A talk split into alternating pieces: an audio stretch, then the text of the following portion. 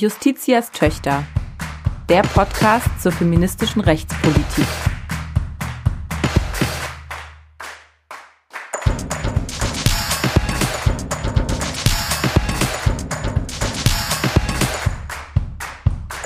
Ein Podcast des Deutschen Juristinnenbundes. Herzlich willkommen zur 31. Folge Justitias Töchter, der Podcast zu feministischer Rechtspolitik. Das ist heute unsere Jahresabschlussfolge, die also den Höhepunkt bilden soll für das Jahr 2022. Wie immer sprechen hier ich, Dana Valentina, und meine Kollegin Selma Gata. Wir sprechen bei Justitias Töchter über feministische Themen im Recht. Wir sprechen mit Frauen über Recht. Und im Fokus stehen hier bei uns rechtspolitische Forderungen, aktuelle Entwicklungen in der Rechtsprechung und Gesetzgebung, die die Gleichberechtigung der Geschlechter betreffen. Wir ordnen ein, wir erklären und wir systematisieren. Und wir sind ein Podcast für alle, die sich feministisch und rechtspolitisch interessieren, egal ob Juristinnen oder Nicht-Juristinnen. Traditionell haben wir zum Jahresende immer eine ganz besondere feministische Juristin zu Gast. Und dieses Jahr sitzt uns niemand Geringeres gegenüber als das Mitglied des Deutschen Bundestages, Renate Künast. Eine ganz besondere Ehre. Herzlich willkommen. Mir ist es auch eine besondere Ehre. Danke. Liebe Renate Künast, es hat bei uns gute Tradition, dass wir unsere Gästin hier immer vorstellen. Und damit möchten wir auch heute beginnen, auch wenn sie natürlich den allermeisten unserer HörerInnen als Mitglied des Deutschen Bundestages bekannt sein dürften. Vielleicht wissen sogar einige, die juristisch informiert sind und interessiert sind, dass sie auch Rechtsanwältin sind. Sie haben in den 1970er Jahren Ihr Studium der Sozialarbeit an der Fachhochschule in Düsseldorf absolviert und waren anschließend tätig als Sozialarbeiterin in der JVA in Berlin-Tegel. Sie haben dann nach diesem ersten Studium das Studium der Rechtswissenschaft begonnen, und zwar 1978 an der FU, an der Freien Universität in Berlin. Nach dem Studium haben sie ihr zweites Staatsexamen absolviert und sind dann 1985 als Rechtsanwältin zugelassen worden. Schon während der juristischen Ausbildung sind sie 1979 eingetreten in die Westberliner Alternative Liste, die dann später umbenannt wurde in Bündnis 90 Die Grünen. Nach ihrer Zulassung oder mit ihrer Zulassung als Rechtsanwältin im Jahr 1985 wurden sie auch das erste Mal Mitglied des Abgeordnetenhauses in Berlin. Es folgten dort mehrere Jahre als Abgeordnete und auch als Fraktionsvorsitzende von Bündnis 90 Die Grünen in Berlin. Sie haben dann vor etwas mehr als 20 Jahren auf die Bundesebene gewechselt, waren 2000 bis 2001 Bundesvorsitzende der Partei und von 2001 bis 2005 Bundesministerin für Verbraucherschutz, Ernährung und Landwirtschaft. Seit nunmehr genau 20 Jahren, seit 2002, sind sie Mitglied des Bundestages. Zwei Legislaturperioden lang waren sie auch Fraktionsvorsitzende. Sie waren außerdem von 2014 bis 2017 Vorsitzende des Rechtsausschusses und jetzt ganz aktuell leiten sie die AG Ernährung und Landwirtschaft. Und weil wir der Podcast des DJB, des Deutschen Juristinnenbund sind, ist es uns natürlich auch eine Freude zu sagen, Sie sind ein Mitglied bei uns, vielleicht eines der bekanntesten Mitglieder des Deutschen Juristinnenbundes. Frau Künast, ähm, Sie sind tatsächlich die erste Stargästin, die wir haben aus den Reihen der Politik und Sie haben ja jahrelang, jahrzehntelang möchte man sagen, ganz vorne in der ersten Reihe mitgespielt. Und wir möchten natürlich mit Ihnen jetzt in der nächsten knappen Stunde über das ein oder andere feministisch-rechtspolitische Thema sprechen. Aber bevor wir das tun, einen Blick auf Ihren äh, Werdegang werfen natürlich. Sie haben erst soziale Arbeit studiert, dann haben Sie Jura studiert. Sie sind auch zugelassene Rechtsanwältin. Aber wir haben recherchiert, dass Sie in dem Jahr Ihrer Zulassung noch ins Abgeordnetenhaus Berlin gewählt wurden und seither ähm, eigentlich das sind, was man eine Berufspolitikerin nennt. Meine erste Frage an Sie, würden Sie sagen, Sie sind eine Juristin in der Politik oder eine Politikerin, die eben auch mal Jura studiert hat? Na, das ist aber schwierig. Ähm, es prägt mich schon, Juristin zu sein, ja. Also vielleicht auch in dieser Verbindung. Ich habe ja, ähm, das hatte allerdings auch Gründe, familiäre Vater, Rollenzuweisung, dass ich erst Sozialarbeit studiert habe und danach dann Jura und Jura studiert, weil ich am Ende des Sozialarbeitsstudiums und im Anerkennungsjahr danach merkte, ich weiß von jedem bisschen, aber nicht richtig. Äh, nichts gegen Sozialarbeiter, aber es ist doch ähm, eine Konzentration auf bestimmte Aufgaben. Und glücklicherweise hatte ich ja im Sozialarbeitsstudium mit Herrn Voth, ein Prof äh, an der Fachhochschule Düsseldorf, der so begeistert vom Recht war und das so erklären konnte, dass sogar an der Fachhochschule das, glaube ich, der einzige Kurs war, der, wenn er morgens um 8 Uhr war, und das war er mutigerweise, immer voll besetzt war. Das haben die anderen nicht geschafft. Wir sind Pfoten gegangen. Und mich hat dabei immer fasziniert, diese, dieses kennenzulernen, dass das nicht irgendwie eine Geheimwissenschaft ist, sondern dass dahinter auch Werte und Regeln und Absichten stecken ja, und im, in so einer Mischung äh, aus der praktischen Sozialarbeit und daraus in der Anti-AKW-Bewegung sozusagen aktiv zu sein, habe ich gemerkt, Gesetze sind in Paragraphen gegossene Macht. Das war immer unser Satz. Und dann habe ich überlegt, lieber nicht weiter qualifizieren in der klassischen Sozialarbeit, sondern an den juristischen Themen. Ähm, und da ich wegen des Fotens kein, keine Sorge hatte, ja, das zu verstehen, habe ich dann gemacht. Und insofern bin ich immer Juristin. Ähm, das ist ja auch eine Grundhaltung, komisch, auch wenn man die meiste Zeit sozusagen in dem, als Berufspolitikerin verbringt. Aber ich bin trotzdem Juristin und zwar nicht Richterin und nicht Staatsanwältin, sondern Anwältin. Das prägt schon. Gutes Stichwort, weil Sie haben ja dann nach Ihrer juristischen Ausbildung sich entschieden, eigentlich erstmal so keinen klassisch juristischen Beruf zu ergreifen, sondern in die Politik zu gehen. Wie kam es zu der Entscheidung? Ja, das lief eigentlich alles parallel. Das hat sicherlich viel damit zu tun, dass wir bei den Grünen eine Quote haben und deshalb schon jahrelang äh, immer die Frage war, äh, wie findet die Partei auch Frauen, die kandidieren? Mhm. und der Witz ist ja, wenn man finden muss, findet man. Äh, weil ansonsten das kleine Zögern von Frauen, kann ich das? Ähm, ich glaube, eine Regung, die Männer in der Regel nicht haben auch wenn sie genauso viel oder wenig wissen. Dieses kleine Zögern der Frauen hat ja immer dazu geführt, dass die Männer immer schon auf den Kandidatenlisten standen. Und die Quote hat dazu geführt, dass wir, ich sage mal, dieses Zögern, diese Vereinbarkeitsfragen, dieses will ich mich dem aussetzen, will ich mich weiter bewegen oder was auch immer, ja, bei Frauen umgesetzt sind. Und äh, so hat es eigentlich auch angefangen. Ich weiß noch, bei dem ganz simplen Delegiertenrat kannst du mal, willst du nicht dafür kandidieren, du musst das machen. Und ich habe relativ schnell gemerkt, dass andere auch nicht mehr wissen. Und dann fand ich es halt spannend. Spannend, ähm, zum Beispiel juristische Themen äh, anzupacken und anzugehen. Wenn nach einer Zeit merkst du ja, dass du dazu eine Meinung hast, dass man das in ein bestimmtes Wertegerüst reinbewegt.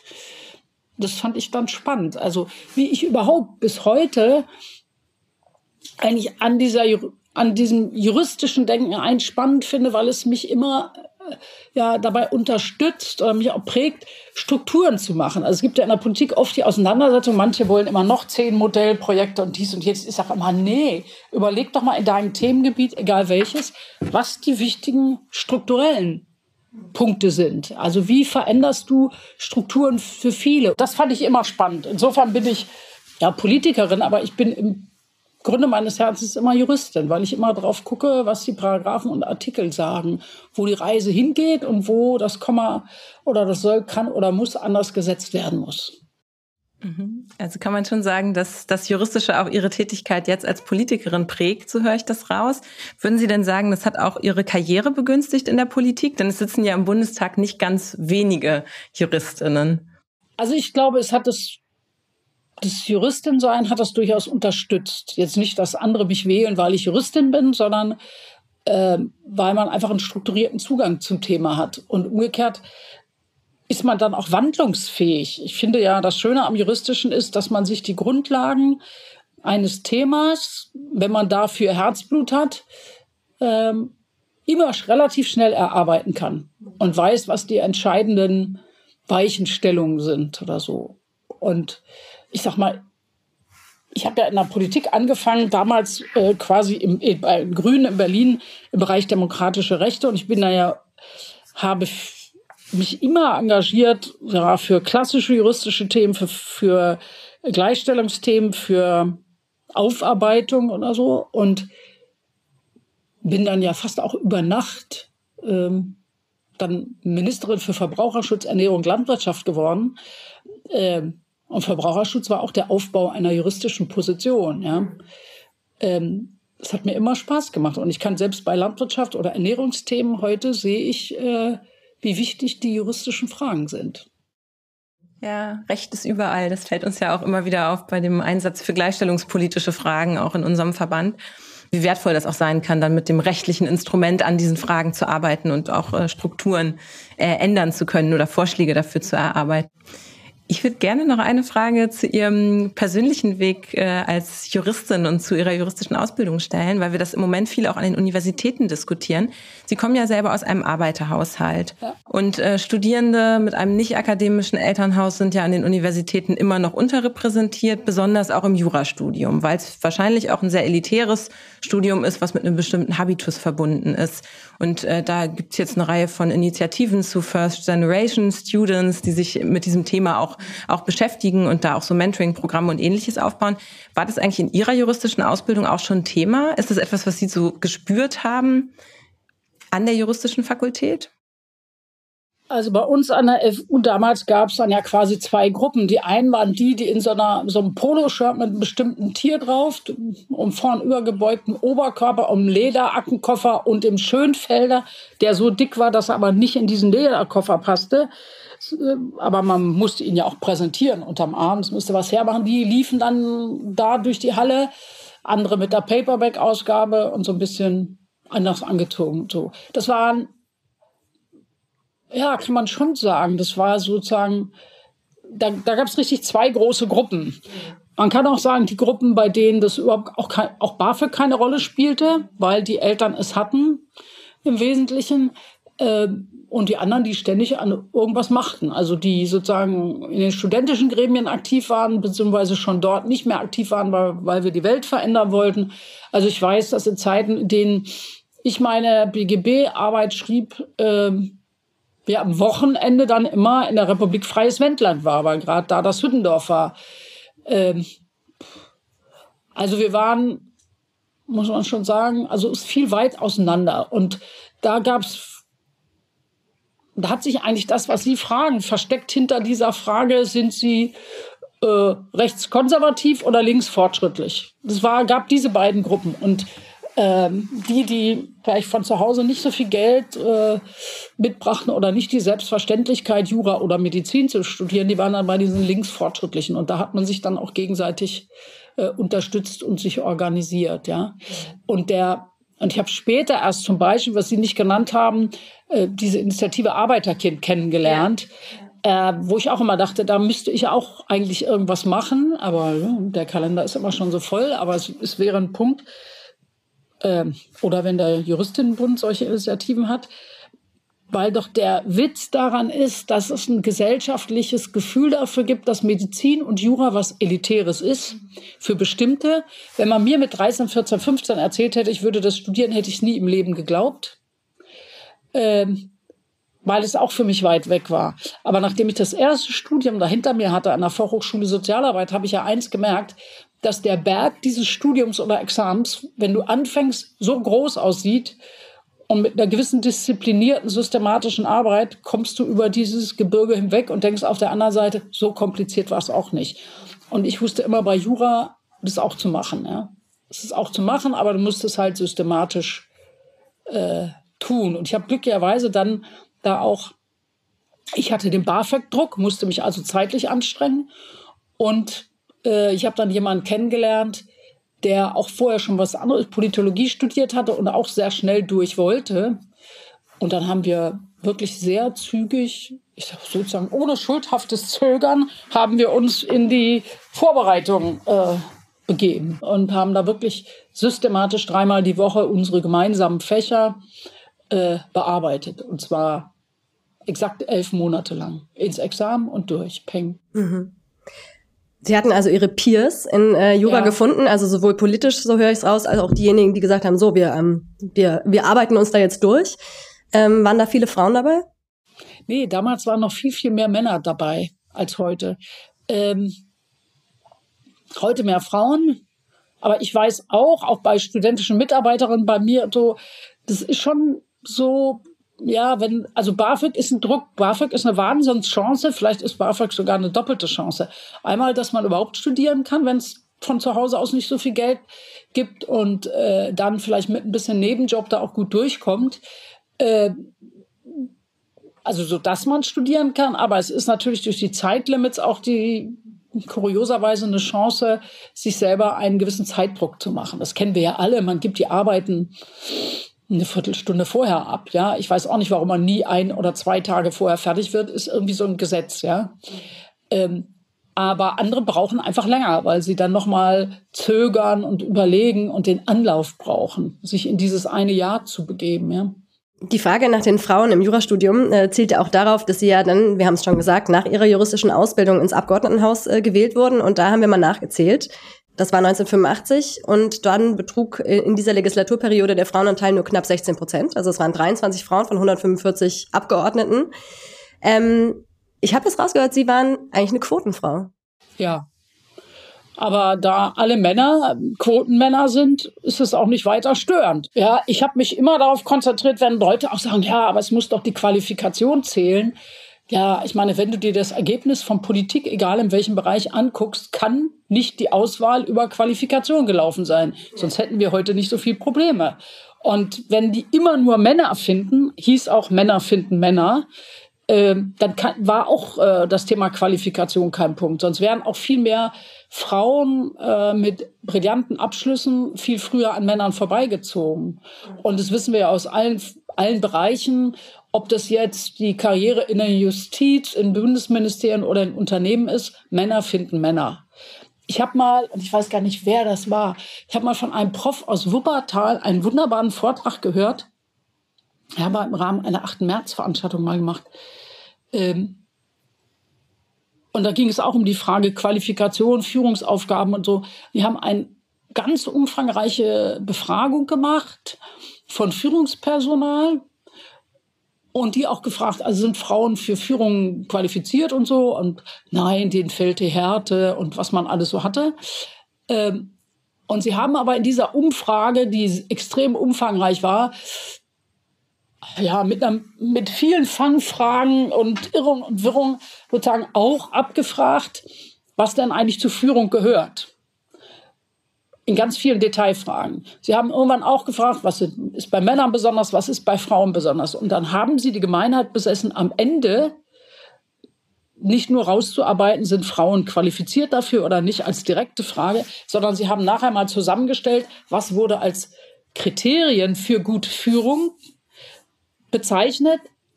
Und wie hat man Frauen und Männer beschrieben? Danach müssten alle Vorstandsfunktionen mit Frauen besetzt sein. Weil auch diese sozialen Skills und diese Art des Konfliktlösens und nach vorne, also, oder Ausdauer und Energie fiel immer bei Frauen hin.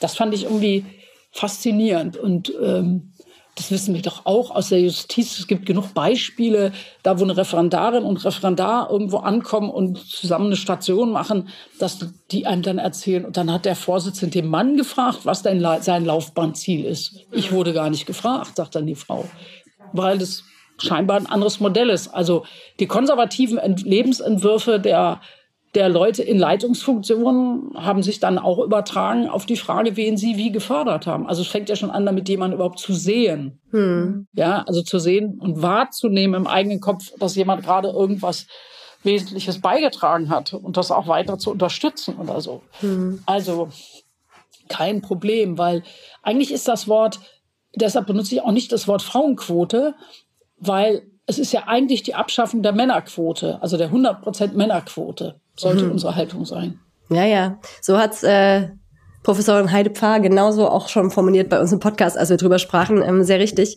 Na, sehen Sie, Heide Pfarr und ich kennen uns auch gefühlt seit 100 Jahren oder seit Jahrzehnten. Ich weiß noch, als wir Rot 89, 90 Rot-Grün in Berlin hatten. Ja. ja. Ähm, ist Ihnen sowas in der Politik auch passiert? Also so das Beispiel der Referendarin sozusagen, was Sie gerade genannt haben, ist Ihnen das in der Politik äh, häufig passiert, dass Sie unterschätzt wurden, nicht gesehen wurden, als Quotenfrau letzten Endes vielleicht auch sozusagen marginalisiert wurden? Also das eine Komische ist ja bei mir, ich weiß gar nicht selber, warum ich irgendwann vielleicht, ich nenne es mal so, tough wurde, ja, weil ich eigentlich auch klein und schüchtern war und bei mir zu Hause hat mein Vater mit allem gerechnet, aber nicht, dass ich eine weitere Bildung mache weil aus einfachen Verhältnissen kommen, das Mädchen heiratet ja doch. Ähm, gut, dann habe ich ja Jugendgerichtshilfe im Knast in Tegel hier gearbeitet und so. Da musste die ja natürlich irgendwie so ein bisschen Hornhaut auf der Seele oder ein dickes Fell äh, aneignen, sonst kommst du da nicht durch. Oder zieht man, reduziert, reduziert sich auf bestimmte Berufsperspektiven und nimmt die anderen nicht.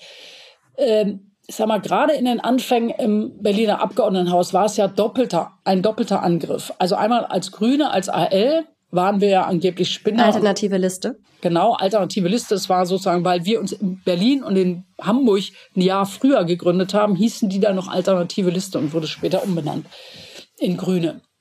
Oder dann Bündnis 90 Die Grünen.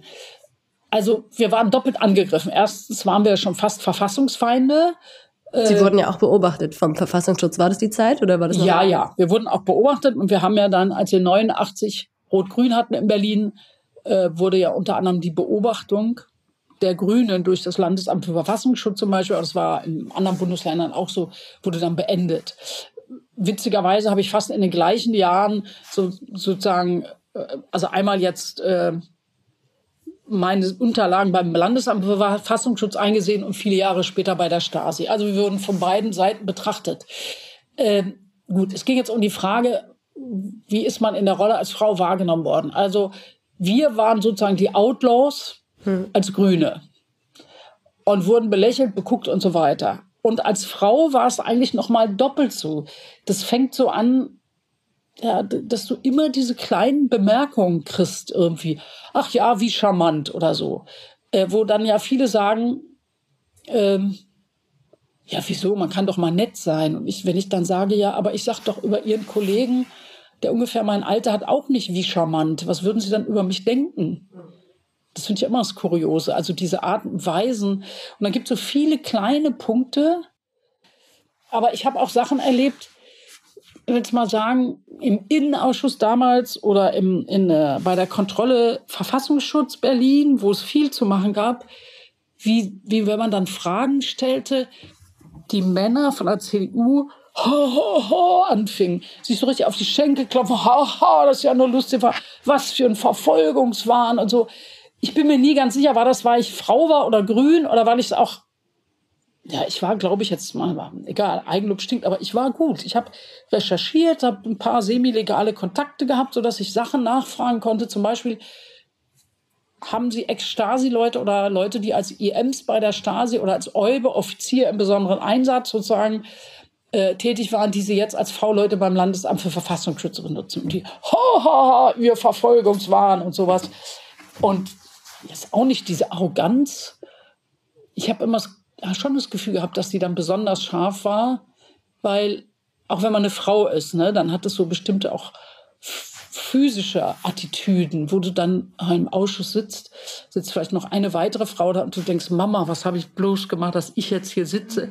Aber da musst du natürlich geraden Rückens diese Sitzung durchstehen und danach, mm, so kannst du dich irgendwie in die Ecke setzen und wütend oder frustriert sein. Aber ich meine, der Punkt war natürlich, dass die vor lauter Arroganz gar nicht drauf gekommen sind, dass ich die Geschichte nicht erfunden hatte, sondern was recherchiert hatte. Selbst Schönbohl als Innensenator hat sich lustig gemacht und ich habe in der einen Sitzung gefragt und in, wusste ja, dass ich selber ein paar Infos an den Spiegel gegeben hatte, ähm, die ich nicht als geheim eingestuft von der, von der Verwaltung gekriegt hatte. Danach konnte ich den Spiegel zitieren und dann wurde gesagt, Koch, ja, die haben einen beschäftigt. Und danach habe ich gefragt in der Sitzung, weiß ich noch, ähm, gibt es denn noch weitere? Ich wusste, es gibt noch zwei. Ich habe aber ganz scheinheilig gefragt, gibt es noch weitere? Und der Innensenator, nein, wie, so. Und ich dachte, möchten Sie vielleicht mal nachschauen oder wie?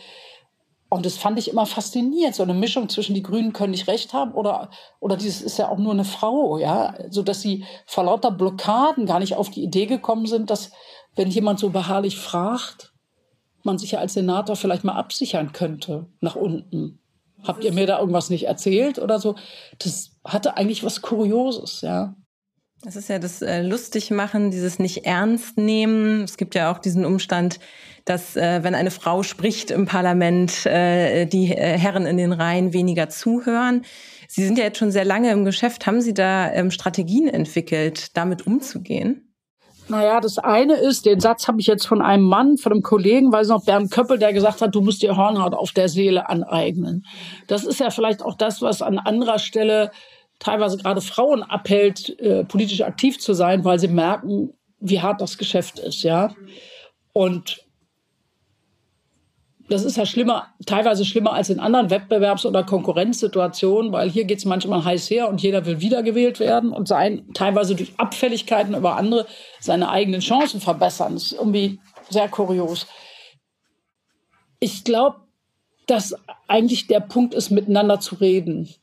Miteinander darüber zu reden, äh, was da passiert und wie man das empfindet weil das einem hilft, irgendwie stark zu sein. Man muss ja aus der Rolle kommen, zu glauben, wenn jemand abfällig dir gegenüber agiert, ist eine der wichtigsten Geschichten, nicht zu denken, dass du tatsächlich so bist, wie er dir einreden will, sondern das umzudrehen und zu sagen, er ist das Problem. Ja, die Leute, die so agieren, sind das Problem, weil sie nicht Menschen für gleich gleichwertig und gleichgestellt halten, weil sie sich diese Kommunikationsform rausnehmen. Und dazu gehört schon noch mit anderen drüber zu reden. Was ist das? Und zu überlegen und zu trainieren und sich selber doch auch eine Peer Group zu suchen. Ja, das ist, war damals richtig, ist genauso bei Hate Speech heute richtig, diesen Aspekt mit aufzunehmen. Äh, warum? Weil es dieses mit anderen drüber reden heißt auch zu begreifen, dass dahinter eine Struktur ist. Die Strukturen sind auch nicht so aufgestellt, dass Frauen sich gleichermaßen wohl oder gut fühlen können. Männer kommunizieren anders als Frauen. Kannst du noch in uralten Heften gucken äh, über Frauen- und Männerkommunikation. Das ist immer noch so. Hm. Und würden Sie so weit gehen zu sagen, die äh, politische Kultur in Deutschland ist frauenfeindlich? Weil es ist ja so, im Bundestag sitzen dieses Mal, diese Legislatur noch mal weniger Frauen, 30 Prozent. Man fragt sich, wie kommt es dazu? Es gibt bestimmt viele Gründe. Aber genau, unsere spitze Frage wäre jetzt, ist die politische Kultur auch das Problem? Ist die frauenfeindlich? Was ist eigentlich die politische Kultur? Wir sind nicht im Betrieb. Erzählen Nein, Sie ich meine, was, was will man damit beschreiben? Die Umgangsform? Ja, Sie haben ja schon beschrieben, dass es sehr scharf ist, dass man sich Hornhaut auf der Seele zulegen muss. Das ist ja auch eine bestimmt sehr richtige oder ähm, sehr zielführende individuelle Strategie. Ähm, aber ja, also ich würde auch sagen, es ist der Ton, das Miteinander, die Frage, wie man Sachthemen aushandelt. Und vielleicht auch, wie einfach man ähm, unwidersprochen auch gerade mit ähm, weiblichen Politikerinnen umgehen kann. Es ist ein hartes Geschäft, weil es auch ein Wahnsinnstempo hat und weil es sehr öffentlich ist.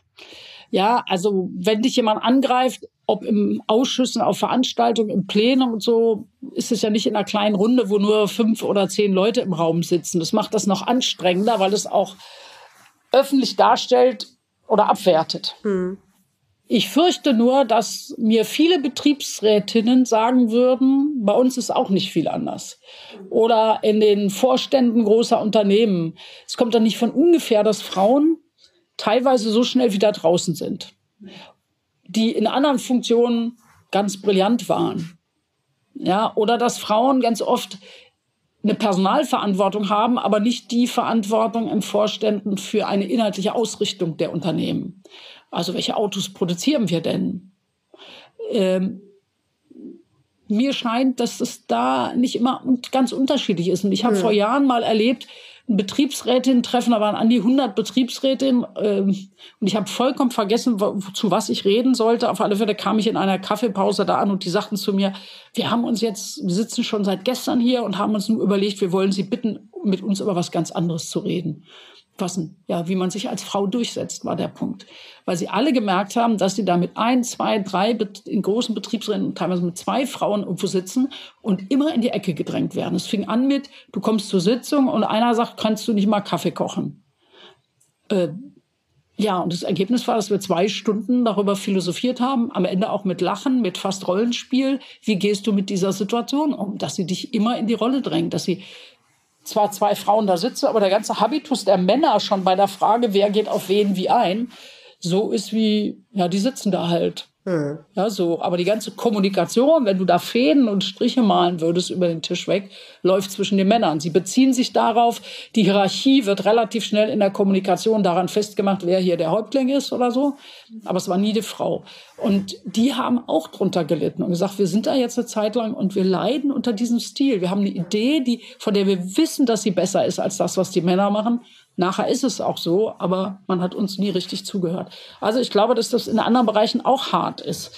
Äh, tatsächlich. Und der gut in der Politik ist natürlich auch so, äh, da musst du auch als Frau auch bereit sein, dich dann ja, wie überhaupt mit einer Meinung, die jetzt jenseits der Geschlechterfrage ist, dich auch mal zu exponieren und die durchzuhauen, ja. Der, der Punkt ist ja immer, wenn du was verändern willst, sind immer alte Lobbykräfte am Werk, die sagen, ich hätte lieber mein altes Geschäftsmodell. Ob es nun das wirtschaftliche Geschäftsmodell ist, die Abwehr von Regulierung oder auch die Geschlechterfrage. Es kommt ja nicht von ungefähr, dass so ein Bundestag äh, vor wenigen Jahrzehnten, war es 96 oder 97, nicht die Vergewaltigung in der Ehe wie eine Vergewaltigung außerhalb der Ehe äh, verurteilen wollte. Ist ja irgendwie unglaublich, ja. Oder dass vor Jahren als Ursula von der Leyen für die CDU für Jugend, Kinder, Familie zuständig war, sie einen Wahnsinnsdruck hatte, als sie die Kita-Plätze ausbauen wollte. Und da kam sofort die konservative Aktion, wie die deutsche Frau, Mutter gehört in die Familie und du kannst die Kinder da nicht wegstoßen und so. Sie brauchte die Unterstützung der Kanzlerin, die das damals in einer Rede sagte, na, wenn wir mehr Wahlfreiheit herstellen, dann ist das doch nicht zu kritisieren. Oder, und sie guckte in ihre CDU-CSU-Fraktion, äh, wo man, was man noch heute als konservatives, massiv konservatives Bild sieht und empfindet, daran ändern auch ein paar Frauen nichts. Ja?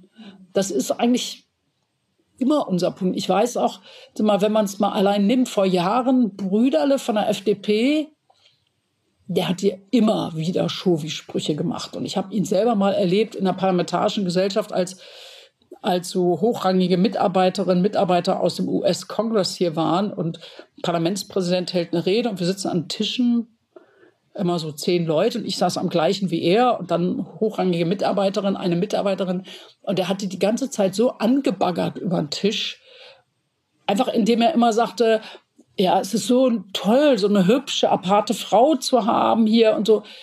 Ja, genau. Sie drehen jetzt auch schon die Augen. Ähm, das macht einen ja auch wütend, weil es einfach so eine, so eine Abwertung ist, als würde man da nur als Objekt sitzen. Und ich mal, und mir war es schon peinlich. Und ich habe ihm irgendwann gesagt, Herr Brüderle, wenn Sie nicht aufhören, gehe ich jetzt gleich ans Mikro. Das habe ich jetzt auf Deutsch gesagt, nicht auf Englisch. Wir sprachen alle Englisch. Dann gehe ich da gleich an dieses Mikro. Es war ja ein Saal mit zig Tischen und sage, ich rufe einen Wettbewerb für den Show wie des Abends aus und ich selber hätte schon einen Vorschlag.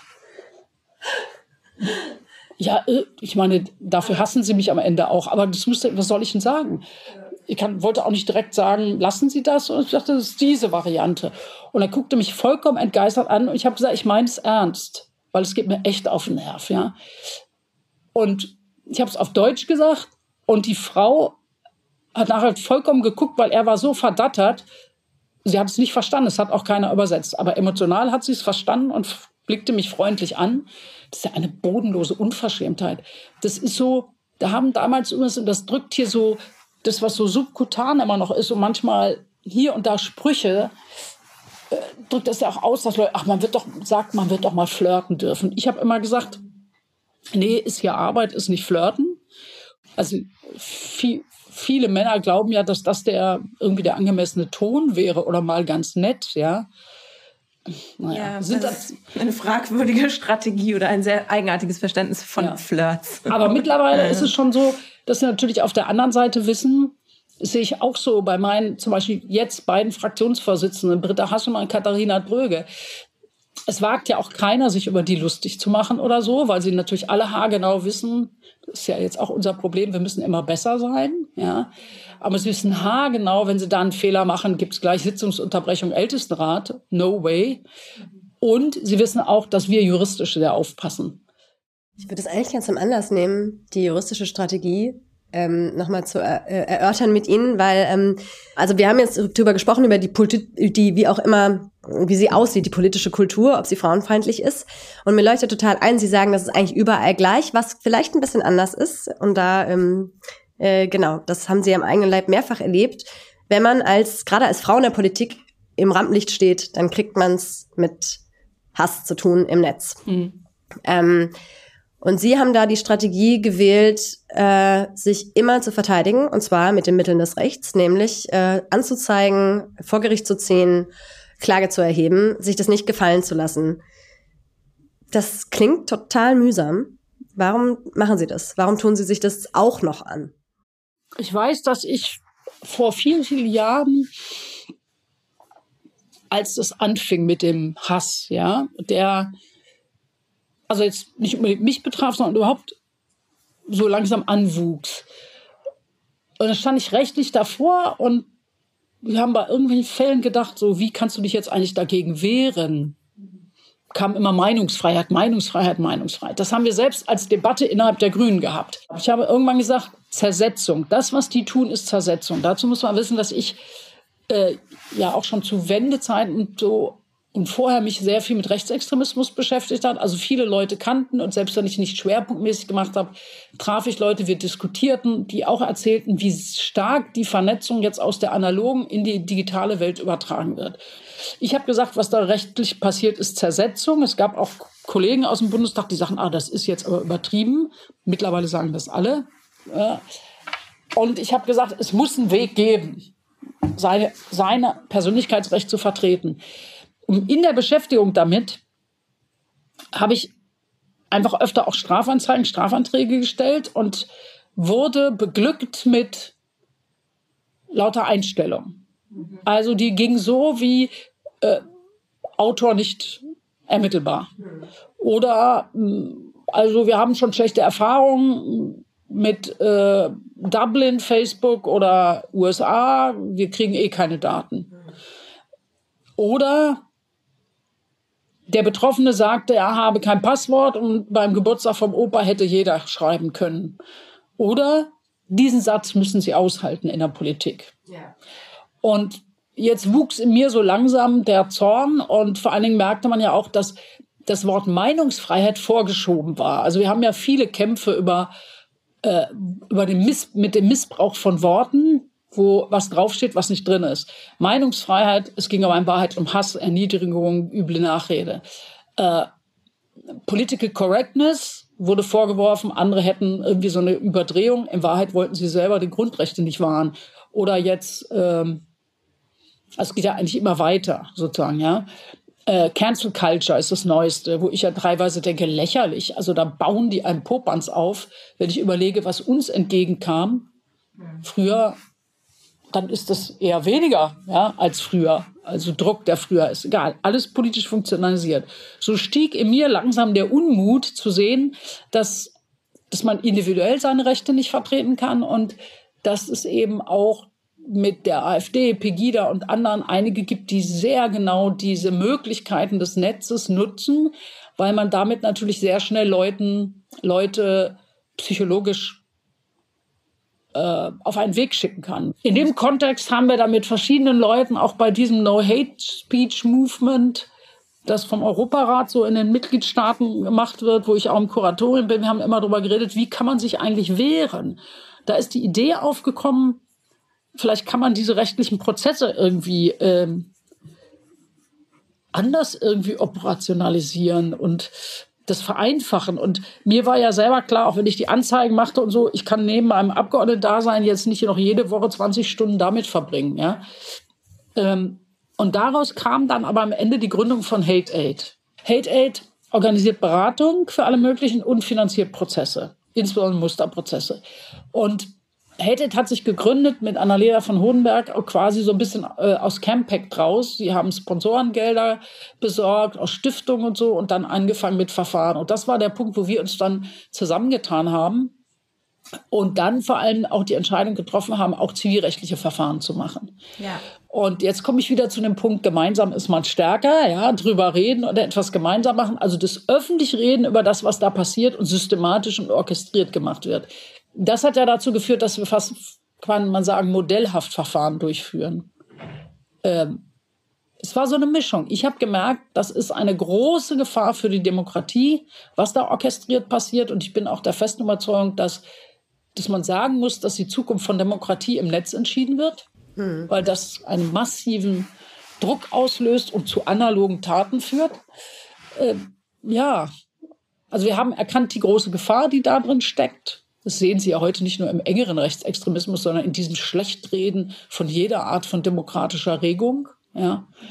Und insgesamt, wenn, wenn wir uns nicht mehr verteidigen können, funktioniert nicht. So, so hat sich quasi aus der Geschichte raus, weil ich das für politisch bedeutsam hielt und wir geschaffen haben, eine gemeinsame Struktur zu schaffen, das hat es mir eigentlich ermöglicht. Ja. Über die Radikalisierung äh, im Netz, die Sie gerade beschrieben haben, einerseits und auch über die Instrumente und Möglichkeiten, sich gegen Hate Speech zu engagieren, haben wir auch schon mal mit der Rechtsanwältin Verena Heisch gesprochen. Diese Folge empfehlen wir an dieser Stelle. Ich würde vielleicht ähm, äh, noch ein anderes Thema ansprechen wollen äh, was Sie auch sehr äh, beschäftigt in Ihrem bisherigen politischen ähm, Wirken. Und zwar möchte ich über Umweltpolitik und Gleichstellungspolitik sprechen und die Verbindung. Sie haben nämlich einmal in einem Interview in der DJBZ mit unserer jetzigen Präsidentin, unter anderem Maria Versich, gesagt, das sind beides Themen, Umwelt- und Gleichstellungspolitik, die nicht von Beginn an als zentrale gesellschaftliche Herausforderung verstanden wurden. Und jetzt in jüngerer Zeit wird ja immer deutlicher, dass sich letztlich die Klimadebatte auch gar nicht ähm, bearbeiten lässt oder politisch diskutieren lässt, ohne auch eine feministische Perspektive oder diesen Blick auch für die gleichstellungspolitische Dimension. Ähm, welche Bedeutung hat Umweltschutz oder Klimaschutz für die Geschlechtergleichstellung? Man kann es ja fast in beide Richtungen ja. nehmen. Also es ist ja so, dass der, dass man fast sagen kann, dass Frauen besonders unter negativen Umwelt- und Klimaentwicklungen leiden, weil sie selber auch in der Rolle sind, also wenn man es weltweit betrachtet, Familie zu ernähren, von der Struktur her äh, weshalb ja auch die ganzen Debatten in der Entwicklungshilfepolitik immer darum ging, die Mikrokredite an die Frauen zu geben. Oder dafür Sorge, man hat mal auch gesagt, gerade da, da kommt es auch darauf an, dass Frauen eine Erwerbstätigkeit haben und das Geld.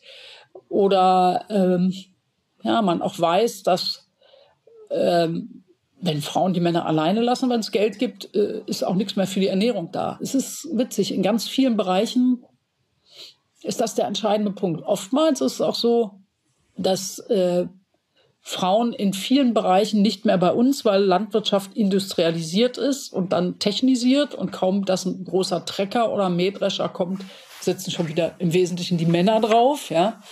Äh, umgekehrt muss man schon sagen, für die Welternährung tragen ganz massiv Frauen bei. Kommen wir nicht drum herum. Ähm, wir müssen zum Schluss kommen. Wir haben noch ein paar Fragen und die würden wir Ihnen jetzt vielleicht einfach hintereinander wegstellen. Genau, knappe Fragen zum Schluss. Sie haben, wir haben über ein paar Themen jetzt schon gesprochen, die Sie schwerpunktmäßig in Ihrer politischen Karriere ähm, beschäftigt haben. Ernährung, digitales Tierschutz, aber eben auch Gleichberechtigung, Kampf gegen Rechtsextremismus. Was würden Sie sagen? Würden Sie sich als Frauenpolitikerin bezeichnen oder ist Frauenpolitik eigentlich immer etwas gewesen, was Sie so nebenbei mitgemacht haben oder ganz selbstverständlich immer mitgedacht haben, so wie wir es gerade auch gehört haben bei der Umweltpolitik? Es ist eine der Säulen, auf der eine Frau steht oder stehen muss. Geht mir auch so. Auch wenn ich nicht, sag ich mal, hauptamtlich für das Thema zuständig bin, aber immer gedacht, ob wir die Berliner Verfassung nach dem Fall der Mauer neu gemacht haben und einen aktiven Gleichstellungsauftrag reingeschrieben haben, gucken, wo gehen die Gelder lang im Bereich Landwirtschaft äh, und, und, und die, das Thema Vergewaltigung, dieses Informieren über Abtreibung und, und, und es ist immer ein Punkt. Weiß in der Fraktion auch jede und jeder, wenn es irgendwo ein Problem gibt oder sonst wie, ich bin immer dabei und überlege auch strategisch, wo geht die Reise hin. Sehr gut. Wie bekommt man solche Themen erfolgreich in den politischen Betrieb eingespeist? Gleichstellungspolitische Themen. Setzt man sie als feministische Themen oder bringt man sie an als U-Boote? Auch U-Boote werden irgendwie enttarnt irgendwann, also am besten gleich ehrlich. Der wichtigste Punkt ist in die Breite gehen. Wir haben mal, ich habe zusammen mit Ekin Deliges, sie als Fachpolitikerin, ich als Fraktionsvorsitzende, äh, ja das Thema Frauenquote gemacht. Yeah. Und ich sage mal, das ist ja gelaufen darüber, ähm, dass wir erstmal diese runde Berliner Erklärung geschaffen haben, also fraktionsübergreifend mit Frauen von draußen. Und es war ja so, dass Ekin und ich immer da gesessen haben und geredet haben und von langer Hand Dinge vorbereitet haben. Und das sind so, ja, das sind schöne Sachen, das sind so kleine Meisterinnenstücke, wo du systematisch machst. Ähm, drin und draußen zu organisieren und einen langen Atem haben musst. Und der Witz ist ja, also wir haben es dann bis zur Kooperation mit Ursula von der Leyen gebracht. Und Rita Pawelski in der CDU war eine ganz tolle Frau, die ist aber jetzt nicht mehr drin.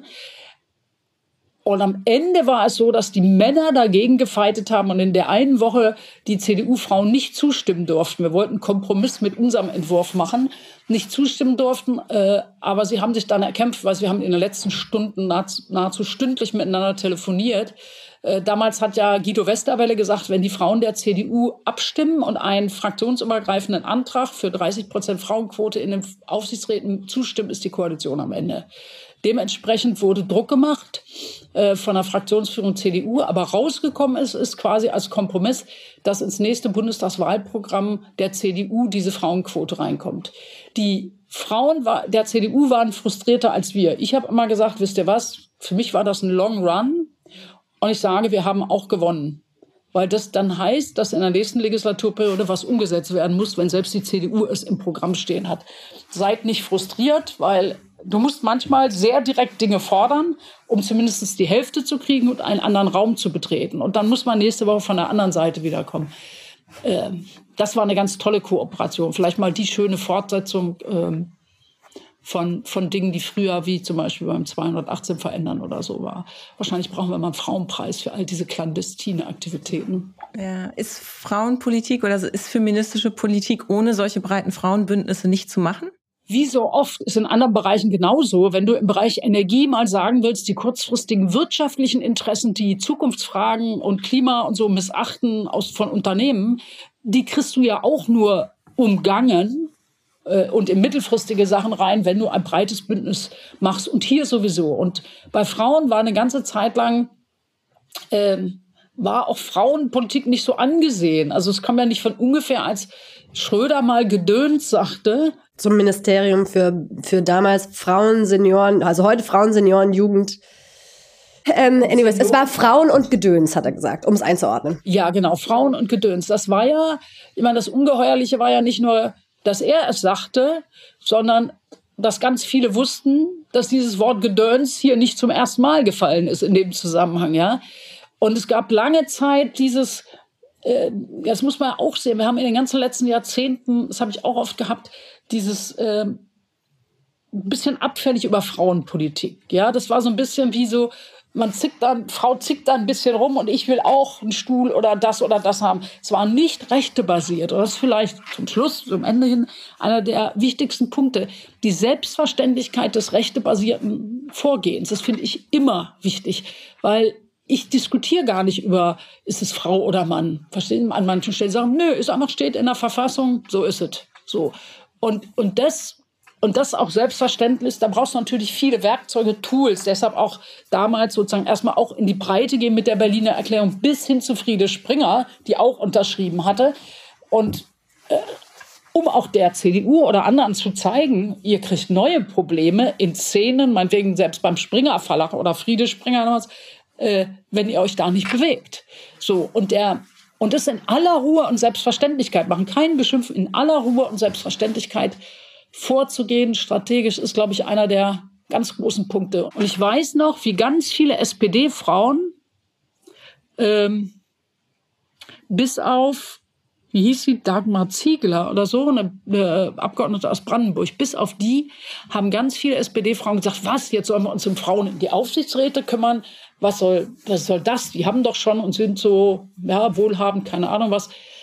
Und Ekin und ich haben immer gesagt, ja, aber wisst ihr, mit diesem, mit diesem Thema Gleichstellung, äh, gleiche Bezahlung und so weiter, kommen wir doch gerade nirgendwo medial vor. Warum sollen wir nicht mal jetzt mal ein, zwei Jahre lang von der anderen Seite Gleichstellung diskutieren und jetzt zwar Frauen in die Aufsichtsräte? Hat den Vorteil, wir erobern uns die Wirtschaftsseiten der Zeitungen, die haben mit ganz anderen Frauen zu tun, die ganz, auch ganz eloquent und sich darstellen können. Wir werden Professoren finden, die sagen, wieso kriegen alle Jungs ein Angebot, äh, in irgendeinen Aufsichtsrat zu gehen oder in irgendeine Stiftung, aber wir Frauen nicht. Und, also wir kriegen ganz neue Bündnispartnerinnen und Aktionsformen und so. Das war, also es war am Anfang durchaus mühevoll, ja.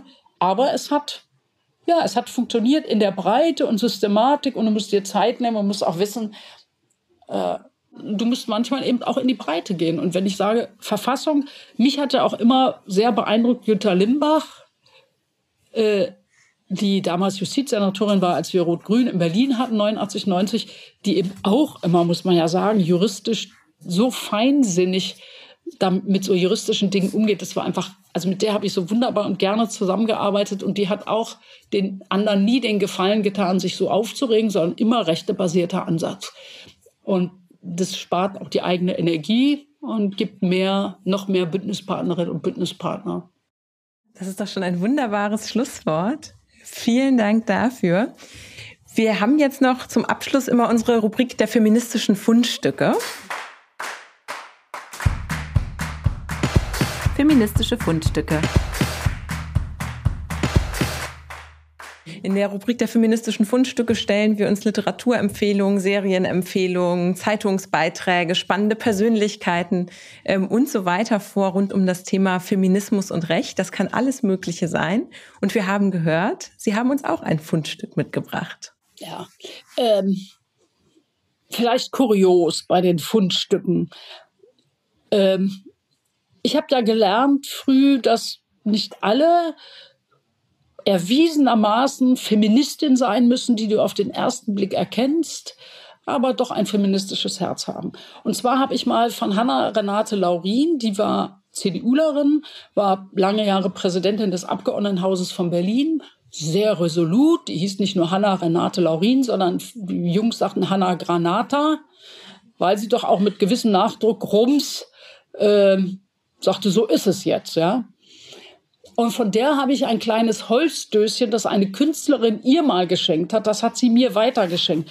Ein kleines Holzdöschen, schwarz lackiert mit so ein paar Blumenornamenten drauf, wo man den Deckel so zur Seite schieben kann. Und innen in dem kleinen Loch ist ein kleiner Kieselstein. Und dieser Kieselstein kommt aus Wiepersdorf, ähm, von da, wo Bettina von Arnim lange gelebt hat. Äh, das hat sie mir mal weitergeschenkt zu einem Geburtstag. Und es ist so kurios. Eine Sekunde lang habe ich gedacht, weil sie gesagt hat, das hat sie auch mal geschenkt bekommen und sie findet, dass das für mich ein richtiges Geschenk ist. Also die erste Sekunde habe ich gedacht, wie, jetzt verschenkt sie Sachen weiter? Hm. Und trotzdem war es für mich ein passendes Geschenk, weil sie, sie damit mir gezeigt hat, dass sie auch als CDU-Frau sowas sieht. Und Bettina von Arnim äh, ist ja auch eine Frau gewesen, die sich sozusagen für für veränderte Strukturen eingesetzt hat. Die hat dieses Buch geschrieben, dieses Buch gehört dem König, wo sie die soziale Situation, gesundheitliche Situation von, von Familien und auch Frauen und ihre Situation beschrieben hat.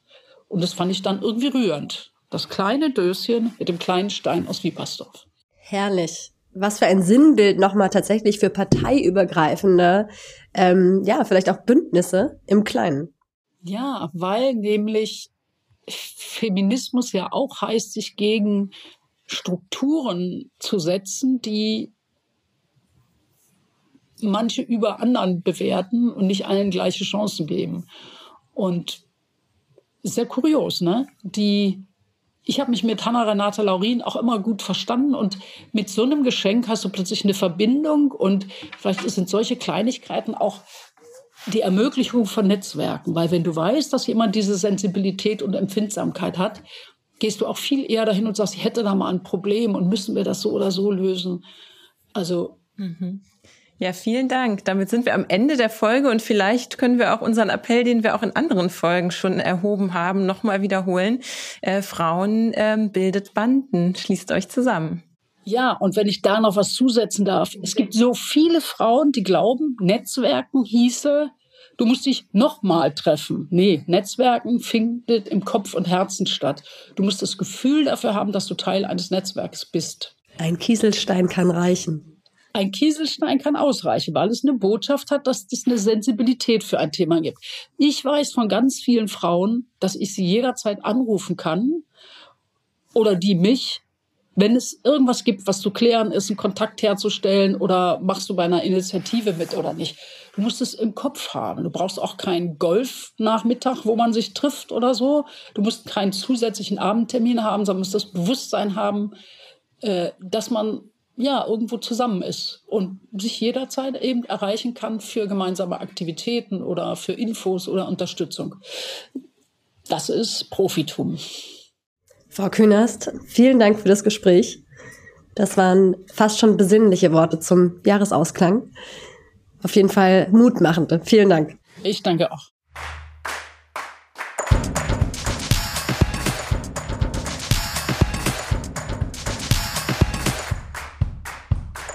Ein Podcast des Deutschen Juristinnenbundes.